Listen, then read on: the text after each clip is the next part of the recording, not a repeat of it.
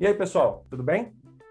Hoje aqui na Confraria Sapienza, eu tenho um convidado muito bacana, um grande amigo meu, que a gente vai bater um papo sobre um assunto bem específico, que já já eu conto para vocês.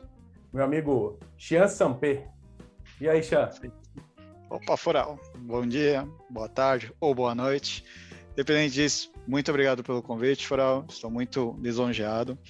Falar um pouquinho de vocês, eu sou o Xian, um grande amigo do Forel, como ele mesmo disse, trabalhei com ele e assim, minha experiência, até para vocês conhecerem um pouco, é muito mais em recursos humanos, né? Uma parte mais de recrutamento, treinamento, business partner, basicamente todas as áreas dentro de RH. E também, logicamente, minha for formação que me ajuda muito e contribui bastante, que é em psicologia, RH e técnico de administração, né? Então, novamente agradeço pelo convite, Fral. Muito feliz por estar aqui com você. Eu que agradeço, obrigado por ter, ter aceitado. E, e, o tema que a gente trouxe hoje para conversar aqui na Confraria Sapienza, que, como eu digo sempre, é, o grupo seleto de pessoas que fala de assuntos complexos de forma fácil. Então, hoje, a gente trouxe um tema aqui que é o conheça-se antes de dizer o que sabe. E para falar disso, eu quero começar, primeiramente, é, trazendo um ponto que a gente tinha conversado lá atrás, eu, Xan, quando a gente estava trazendo esse assunto, né? Que a gente tem habilidade que a gente nem se dá conta que tem. Certo? Uhum. E por conta disso, a gente entendeu que daria um tema bem legal para a gente bater um papo. E aí, Xan, o que, que você conta de bom sobre esse tema aí? Bom, vamos lá. Acredito que muita gente tem aquela simples dúvida, né? Poxa, o que, que eu coloco no meu currículo, né? Eu só faço isso, eu não sei mais fazer nada demais. Então, um exemplo muito simples. Poxa, eu tenho uma experiência, por exemplo, que eu fiz implementação de sistema. Poxa, mas você só implementou o sistema? Não, eu fiz a implementação de sistema. O que, que eu fiz? Eu fiz cronograma, eu fiz treinamento, fiz apresentações, fiz relatórios. Mas simplesmente quando a gente fala, o que, que você faz? Implementação de sistema. Poxa, tem tanta coisa dentro disso, né? Des, dessa atividade. E que às vezes a gente se esquece, que a gente simplesmente, ah, qual é a sua atividade? Implementar sistema e acabou. Não, você não implanta sistema apenas. Você vai lá, conversa com as pessoas, interage com elas, faz reuniões, debate sobre isso, traz temas relevantes e com isso você consegue implementar um sistema. Né? Então tem todo um passo a passo que a gente esquece. Nosso dia a dia é muito mais baseado em funções que a gente está automatizado, né? pensando em mecanizado, e a gente simplesmente esquece que a gente tem todo um trajeto para chegar naquilo.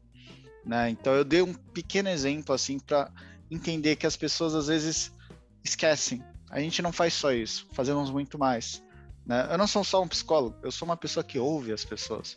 Eu quero entendê-las, sabe? E isso é muito importante para a gente entender o que nós fazemos, além daquilo que a gente acha, né? Que é o que Forel comentou muito bem. Um negócio que eu acho interessante de pensar nesse, nesse aspecto que você colocou é é que às vezes a gente tem habilidades que são nossas naturais, né? Já nascem com a gente. E a gente não se dá conta delas porque elas são naturais. Quando a gente vai montar um currículo, às vezes, e, ou até na hora de liderar o time, né? Porque a proposta aqui, nossa grande proposta aqui do canal é, é ajudar os gestores a serem transformadores de pessoas, né? Então, no fato deles conseguirem, ou nós conseguirmos, transformar nossas equipes em pessoas mais produtivas, pessoas melhores, e mais desenvolvedoras dentro da sua própria carreira, um ponto importante é a pessoa entender quais são os seus conhecimentos, habilidades e atitudes, né? O famoso chá. Eu, na, nas minhas mentorias, eu sempre começo pelo chá. E é muito engraçado como é que você vai... Você pede para a pessoa dizer o que, que ela sabe, quais são os conhecimentos, habilidades e atitudes, e elas falam o que elas sabem. Você passa algumas sessões conversando com a pessoa e, e puxando outras coisas que você vai pescando que ela tem de habilidade, e ela mesma consegue aumentar ah, principalmente as suas habilidades e atitudes, né? E ela, ela é bacana ver essa mágica acontecer, porque isso está no currículo dela implícito, não está explícito, certo? Uhum, concordo. E uma das dificuldades, como você falou, né, como gestor, às vezes a gente tem aquela dificuldade até de fazer as perguntas certas, né? Poxa, Exatamente. como é que eu extraio isso que ele faz, né? Vou dar um exemplo. Ah, poxa, eu cuido de benefícios. Poxa, o que, que você faz em benefícios, né? Qual que é o seu dia a dia? Ah, eu sempre faço lançamento de benefício. Mas, poxa, para fazer um lançamento, da onde você tira as informações? Você extrai de algum lugar? Ah, eu extraio de um sistema. Poxa, que legal. Então, esse sistema você tem que extrair para depois analisar e depois chegar nesse resultado? Ah, é exatamente isso. Assim, é todo um passo a passo e que a gente simplesmente é o processo benefício. Né? A gente chega nessa questão, mas às vezes você entendendo até a rotina do seu subordinado ou até da sua equipe, você entende melhor o dia a dia dele. Então Perfeito. ele não faz só isso, né? Ele tem muito mais coisa que ele tem que fazer para chegar. Né? Acho é, primordial é, acho isso. As pessoas às vezes confundem a, o conhecimento com habilidade e atitude. Uhum. O conhecimento é aquilo que você adquire, aquilo que você estuda, você vai atrás para ah. buscar e constrói. E ao passo que a habilidade e a atitude, ele é uma coisa que você não às vezes não nota, mas ela está lá. É o bom exemplo que você deu essa de implantação de sistemas, de, de fazer cronograma, de acompanhar cronograma, fazer alguma coisa assim. São coisas que de repente uma pessoa usa tão naturalmente, porque para ela é natural, que ela não percebe, né? Não, é bem complicado, porque um dos exemplos que eu posso falar, na, nas épocas que eu fazia entrevistas, né, que era um, um recrutador, eu fazia uma pergunta bem simples, eu falei, o que, que você fazia dentro dessa empresa, né? Poxa, eu era responsável por uma gestão de equipe, cuidava de tais coisas. Ah, entendi. E você chegou nesse conhecimento a partir de algum alguma coisa que você trabalhou no passado? Sim, começou lá atrás. Aí você começa a fisgar a pessoa e fala: Hum, entendi. Como você chegou nisso, então, esse resultado? Ah, eu fiz isso. Poxa, aí já chegou a atitude, ó, ele chegou nisso. Mas como é que você aprendeu a fazer isso? Ah, o meu amigo, meu par, meu gestor me ensinou. Poxa, bacana. Então nessa hora você começa a fisgar fazendo perguntas pequenas, né? Eu acho que essa é a riqueza, porque com isso você, nossa, você junta tanta coisa boa da experiência da pessoa que até você se fascina e fala: caramba, meu, olha quanta coisa a pessoa fez. E às vezes ela fala sem perceber. E a cara de arrar, né? Falar: ah, é. eu sei isso mesmo, gente, é isso. É, é, é, esse que é o grande barato, trazendo isso para o dia a dia corporativo, não só na entrada da, do profissional, né, de seleção, como você falou, mas trazendo até para o mentoring do dia a dia com a nossa própria equipe. É, quando você começa a conversar com as pessoas e começa a conhecer a tua equipe, começa a fazer esse tipo de pergunta que você falou, que você fez, é sensacional. É, é, a cara que as pessoas falam, falam assim, nossa, eu sabia tanta coisa, eu não sabia que eu sabia. E aí quando você começa a explorar esse território, começa a fazer com que a pessoa olhe para isso, porque ela não olhou, ela está ali, mas ela não olhou para ela mesma, né? Você só pega e fala assim, ó, olha aqui. Você vira a criatura para onde ela deveria olhar, ela não está enxergando. E aí ela se surpreende com ela mesma, ela fica feliz com ela mesma. E ela, além de tudo, acaba ficando grata para nós, como gestores, por estar tá mostrando isso.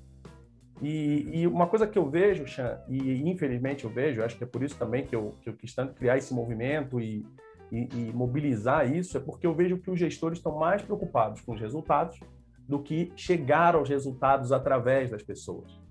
Sim.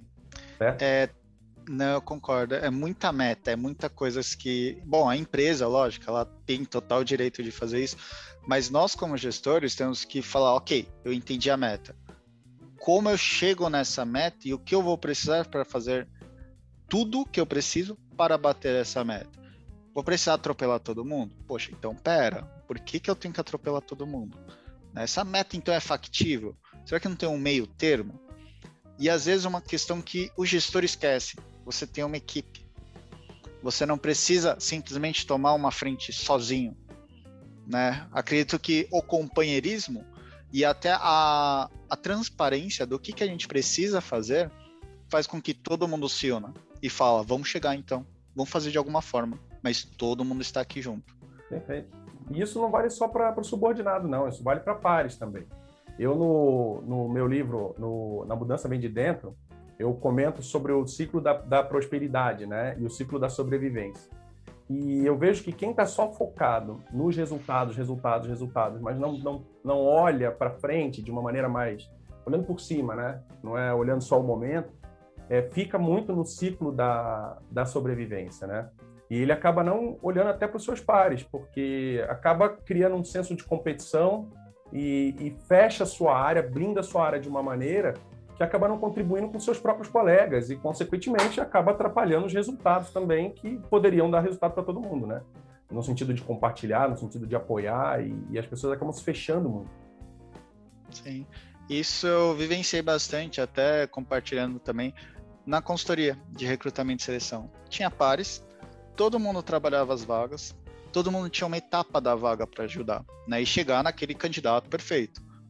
Ok, mas eu percebia, se a gente não se falasse, se a gente não trocava essas informações, eu encaminhava vários candidatos, a pessoa simplesmente poderia ignorar, porque falou, ok, são mais 10, mas não deve ser tão bom. E às vezes é aquele bate-papo, né? Chegar e falar, ó, oh, tô te enviando 10, dentre esses 10, cinco deles você vai achar excelente para essa vaga. Né? Do outro cinco, você pode achar interessante, e aí vai muito mais da sua opinião. Uhum. Né? Às vezes, soltar uma conversa bem aberta com seu par vai tornar ele até mais aberto de falar: Mas, Poxa, deixa eu olhar então. Não tem dúvida disso. é, é, é, e é engraçado como é que até o, os próprios. É, a própria é, é, cultura corporativa ela às vezes favorece que tenha essa barreira. E aí as pessoas. E olha que coisa onde é que o papo está indo, né? Porque uma vez que você não tenha uma estrutura que favoreça uma troca entre os líderes, que consequentemente só cobra resultado. Se você só cobra resultado, você esquece de prosperar, você esquece de semear. E você só fica tentando colher, colher, colher, colher, colher. E eu não sou agricultor, não tenho essa habilidade, não pretendo ser na minha vida. Mas até onde eu sei, você tem que cuidar do solo sempre para que ele continue produzindo sempre, sempre, sempre cada vez mais e melhor, né?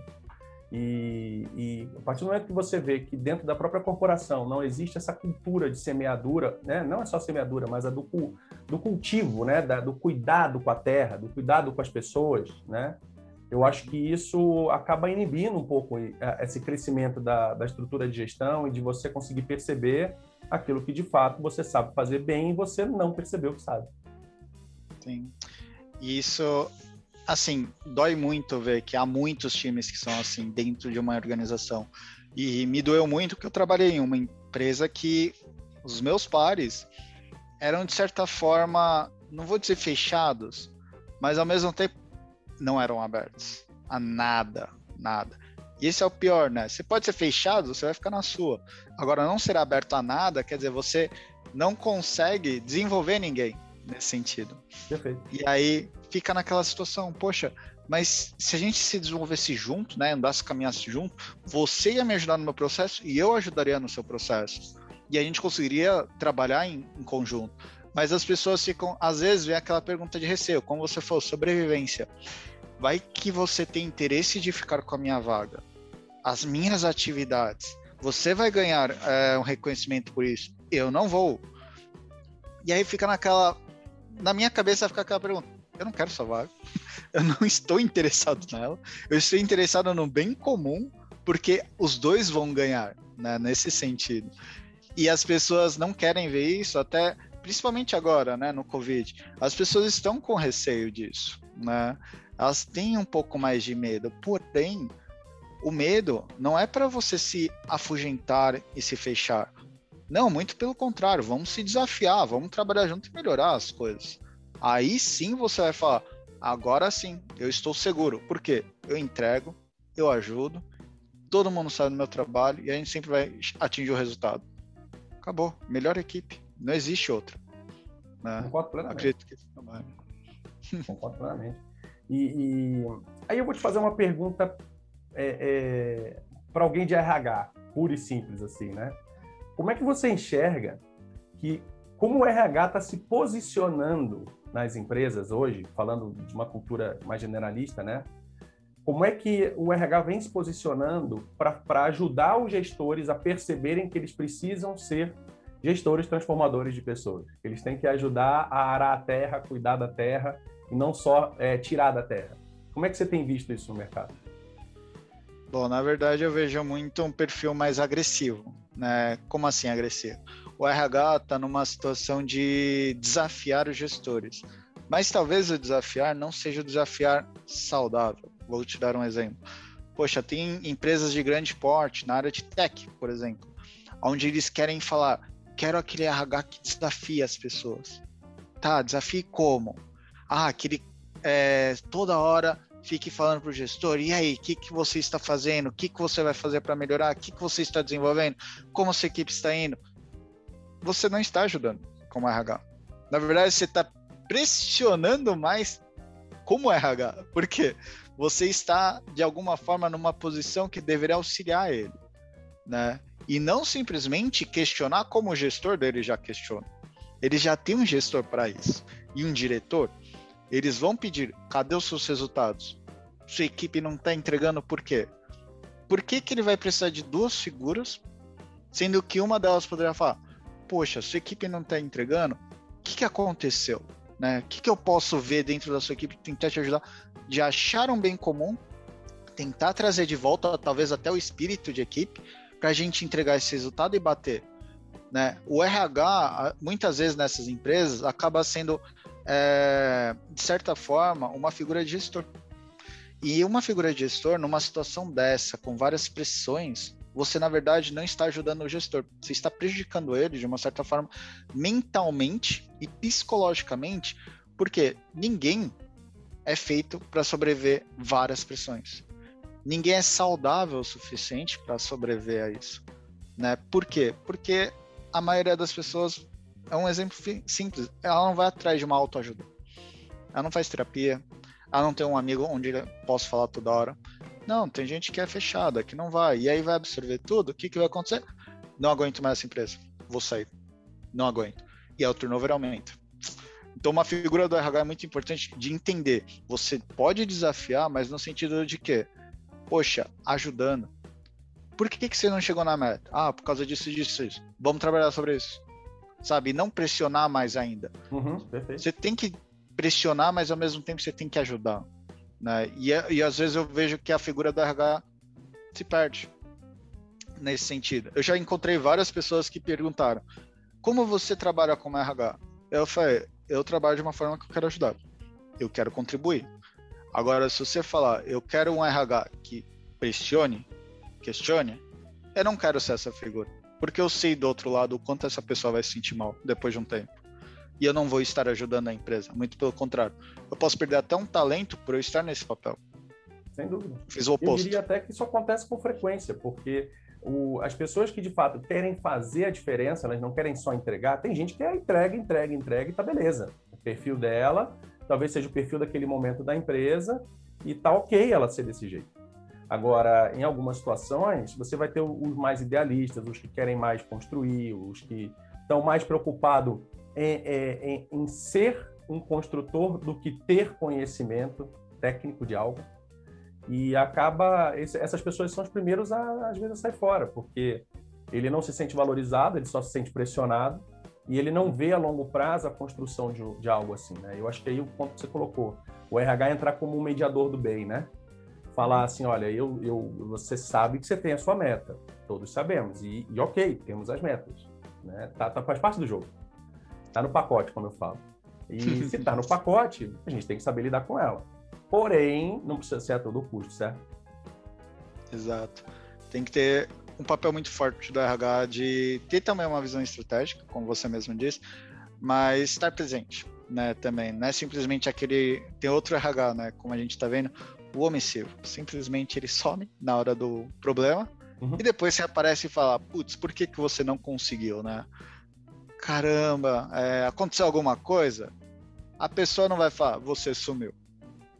A pessoa vai falar, putz, eu fiquei sem controle, não consegui fazer a gestão. Aí o RH depois vem com aquela pílula, né? Poxa, mas vamos fazer então um treinamento? Você remendou. Você não ajudou, você não contribuiu. Na verdade, é muito pelo contrário. Você fugiu, recuou, e depois foi querer, sei lá, dar um, um doce para a pessoa falar: toma esse docinho, não, não, se preocupa, não se preocupa com o machucado, né? Esse docinho vai te ajudar agora. Só que você não resolveu o machucado e vai continuar aí. E aí é nessa hora que o pessoal não, não, não percebe, poxa, o RH serve para quê? Aí vem aquelas empresas onde tem um RH ao qual, logicamente, a gente sabe, é aquele RH que todo mundo fala. RH não serve para nada. né? É uma imagem que a gente tem em várias empresas e vários gestores até dessas empresas passar. Eles vão ter essa visão e eu não vou culpar eles por ela. Muito pelo contrário, eu até entendo o porquê. Eles talvez nunca tiveram um RH onde sentasse com ele e falar: me conta o que, que você está passando com a sua equipe. Né? Como você está vendo a sua equipe hoje? Tem algo como RH que eu posso te ajudar e te contribuir? Né? Fazer essa troca aberta, às vezes é muito mais proveitoso do que pressionar, né? O que eu comentei anteriormente. Então acredito que é o que você disse, Frel. A gente precisa, né, trabalhar em conjunto, chegar nesse comum acordo. Mas aí eu vou te perguntar uma coisa. É, como é que o RH poderia ajudar mais aos gestores se prepararem para conseguir, de fato, extrair da, das pessoas as habilidades que elas não sabem que têm? Bom, acho que o, o principal é o RH entender um pouco a área de negócio. Né? Não adianta a gente questionar e falar, RH, me fala, o que, que eu tenho que fazer como gestor? Poxa, pera lá, eu não sei nem o que você faz, né? Então, o RH primeiro tem que dar um step back e falar, ok, o que, que vocês fazem? Ah, não, perfeito. Poxa, como você pode conhecer as habilidades dele? Você por acaso já conversou, talvez um a um, né, se a equipe for menor, mais enxuta, ou talvez com os líderes e falar, o que a sua equipe faz no dia a dia? Você sabe o que elas fazem? Ah, sei. Elas fazem é, lançamento de nota fiscal, processam pagamento, fazem cobrança. Perfeito quanto tempo isso elas demoram, né?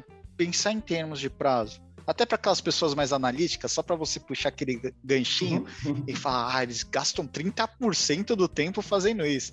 Não, perfeito. Então, desses 30%, poxa, o que que elas fazem nesse processo? Você conhece? Né? Como é que elas lançam uma nota fiscal? Qual é o processo que elas seguem? Poxa, não sei. Né? Eu sei que eles lançam nota fiscal. Poxa, mas não, talvez você possa fazer uma pergunta e falar: como vocês lançam a nota fiscal? Né? O que, que vocês fazem desde o começo? Da onde tira as informações, por exemplo? Da onde vem a origem, a fonte? Uma das principais coisas que um gestor tem que aprender é como começa, como é o processo, como é que termina. E essas perguntas às vezes é importante até para você entender, poxa, a pessoa ela tem que falar com o comercial ela tem que entender a venda, entender o que, que foi dado e ofertado. A partir disso, ela vai pegar esses dados, ela vai ter que analisar eles, fazer todo o input de impostos, fazer dentro do sistema do governo, fazer o lançamento de todas as informações. Aí sim ela pode lançar nota fiscal. Poxa, então o que, que você conhece? Você conhece de negócio, porque você tem que entender o que, que é o processo de negociação você entende de impostos, porque você precisa fazer isso para lançar nota fiscal, e você ainda utiliza um sistema para fazer isso. Então, quer dizer, você tem um know-how de um sistema que você precisa lançar, você tem um know-how de processo de negócio, e depois você tem outro know-how de impostos, você conhece os impostos. Né? E as pessoas esquecem. Muito, muito provável, as pessoas simplesmente passam batida, e é, e é algo muito comum. Né? É, é isso mesmo, e se foca só na, no técnico, é, é, o conhecimento, esquece as habilidades e atitudes. Né? Por isso que eu acho que é importante mesmo a, a, isso, o RH, na minha opinião, deixar sempre vivo na cabeça dos gestores das melhores maneiras possíveis. Você falou de treinamento, pode ser uma saída, podem ser em conversas informais, podem ser em, em workshops só para gestores, mas lembrar sempre que os gestores precisam reforçar as habilidades e as atitudes dos seus funcionários e não só o conhecimento, para poder tirar a criatura um pouco de dentro das entregas e ela se olhar como um ser único, né? Porque a partir daí você também ajuda ele a se desenvolver para o próprio mercado. Porque no mercado ele não vai levar só o conhecimento. Imagina que você trabalha numa empresa que você tem um sistema específico e a pessoa é expert naquele sistema. Ela é especialista, né? E aí ele vai para uma outra empresa e ele fala, mas ela não usa aquele sistema, o que, que eu vou fazer agora? Falo, para, esse foi um conhecimento que você teve. Vamos focar nas habilidades, nas atitudes. Que aí você abre a cabeça da criatura, certo? E eu vejo que quando o gestor faz isso muito sozinho, sem a presença do, do RH, acaba, como eu falei, na minha opinião, fica muito standalone. E aí isso acaba gerando, pode acabar gerando a perda de talentos da empresa que tem essa habilidade de desenvolver novos talentos e as pessoas não veem porque o RH não vê, certo? Uhum, com toda e, certeza. Exato. E, e para fechar aqui, eu quero te pedir uma coisa. É, sobre a ótica de RH, me dê três conselhos que você quer deixar para o pessoal, que aqui quem acompanha o canal são gestores transformadores de pessoas, são as pessoas que querem de fato fazer a diferença. Então, que conselho você deixaria para eles como RH? Acho que três conselhos é um número bom, eu gosto do número três. De, é, é, de conselhos que você possa deixar para os nossos gestores transformadores de pessoas para que eles possam fazer diferente com o time deles, para eles conseguirem fazer as pessoas olharem mais as habilidades, as atitudes. Eu acho que a, a principal, né? Para os gestores, quanto você sabe do que a sua equipe faz? especificamente, como a gente trouxe isso, né? O que, que eles fazem mesmo? O que, que eles levam no dia a dia para chegar naquilo que você conhece? Né? Conheça a sua equipe. Um segundo ponto. Poxa, dentro desse conhecimento, não há nada que você possa extrair e talvez até propagar dentro da própria equipe? Né? Talvez trazer esses multiplicadores e conhecer um pouco de tudo. E eu acho que o terceiro e último é também se conhecer, né? Como você faz essa gestão de equipe? Mas talvez se perguntar como eles talvez gostariam de ter essa gestão de equipe, ser aberto. Eu acredito que esses três pontos são fundamentais, eu acho que eles se complementam. Porque se você não for aberto, você não vai ouvir as pessoas. Se você não perguntar, você não sabe o que elas fazem. E se você simplesmente não multiplicar, você pode perder o conhecimento. Perfeito. Né? Então... Perfeito. Excelente, sensacional. Como sempre, sensacional. É, estamos juntos. Meu querido, muito obrigado. Baita papo legal. Tem assunto aqui para a gente ficar cinco horas conversando, mas o nosso tempo é limitado, né? A gente também não, não, consegue deixar todo o tempo que a gente quer. Mas vamos marcar outras rodadas, que esse assunto dá, dá derivadas bem interessantes, hein? Sim, com certeza. É isso aí. Você agora, como feliz. membro oficial da, da Confraria Sapienza, seja bem-vindo a ela. E agora, agora pode preparar novos conteúdos, é só se aparecer de volta aí. Com certeza. Muito obrigado pelo convite, Bravo. Tá Estarei sempre aqui. Obrigado, meu amigo. Pessoal, é isso aí. Obrigado, Espero que vocês tenham gostado também do, do vídeo. E aproveite o conteúdo. Não esquece de deixar o comentário de vocês aí embaixo, de curtir, compartilhar mandar esse conteúdo para quem quiser e sempre, como eu sempre falo, mandar para os gestores transformadores de pessoas, mandar para as pessoas que de fato entendem essa mensagem e vão realmente perpetuar e vão querer fazer a diferença. Certo, Xan? Com certeza, Fora. Disse é tudo. Tá bom, gente. Obrigado, viu, Xan? Obrigado mais uma vez. Obrigado a vocês. Um abraço. Até mais, gente. Tchau, tchau.